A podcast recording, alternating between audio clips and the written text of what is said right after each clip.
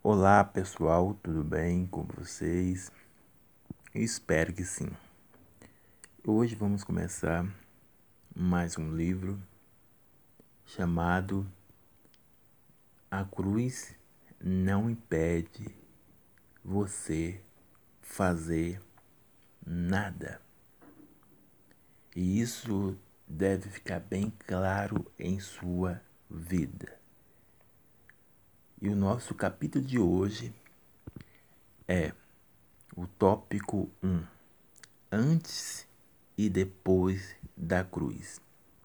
O nosso capítulo 1 se chama Antes da cruz e depois dela, onde começa dizendo: Você vai ver que em alguns momentos, tanto antes quanto depois da cruz, eis que eles não deixaram de existir quando o pecado se instalado na alma humana, quanto a graça de Deus e as misericórdias.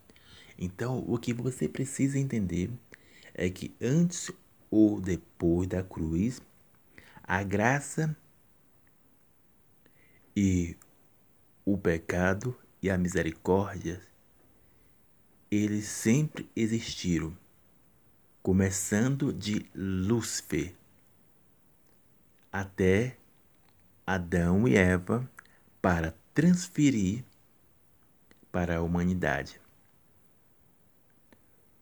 Onde que muitas pessoas pensam que por tatuar a cruz no corpo, ou até mesmo vestir uma blusa com, com escrito alguma coisa sobre a cruz, independente de qual for a situação, lembre sempre disso.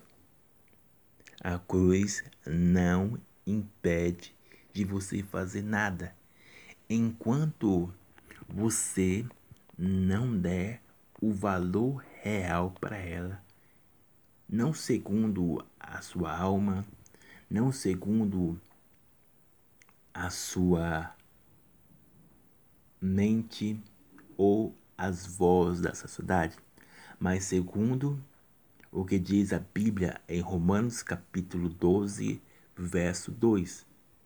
Esse é o grande ponto focal, para que assim você possa estar não em uma tradição e não em uma simbologia, mas sim em algo real, em algo vivo. Dessa forma, você não tratará apenas como algo tradicional ou apenas né, como algo cultural. Porque enquanto você não tiver essa clareza, eis que, querendo ou não, orgulho, inveja, todos os tipos de coisas destrutivas, falsidade, orgulho, entre outros elementos, não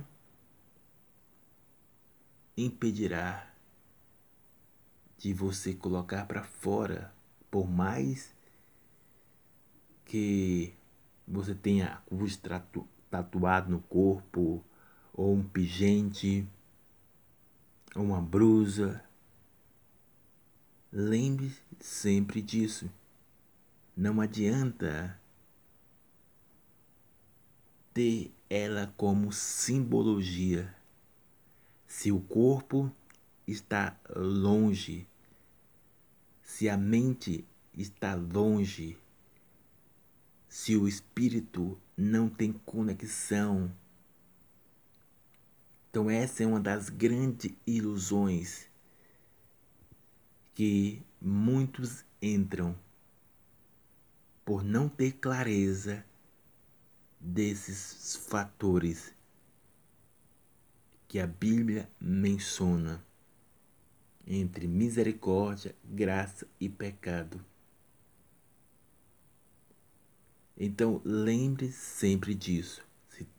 A cruz não impede fazer nada enquanto você não dá o devido valor a ela, para que assim gere um efeito grande e assim possa dar a clareza para poder ir em frente sobre todas as coisas.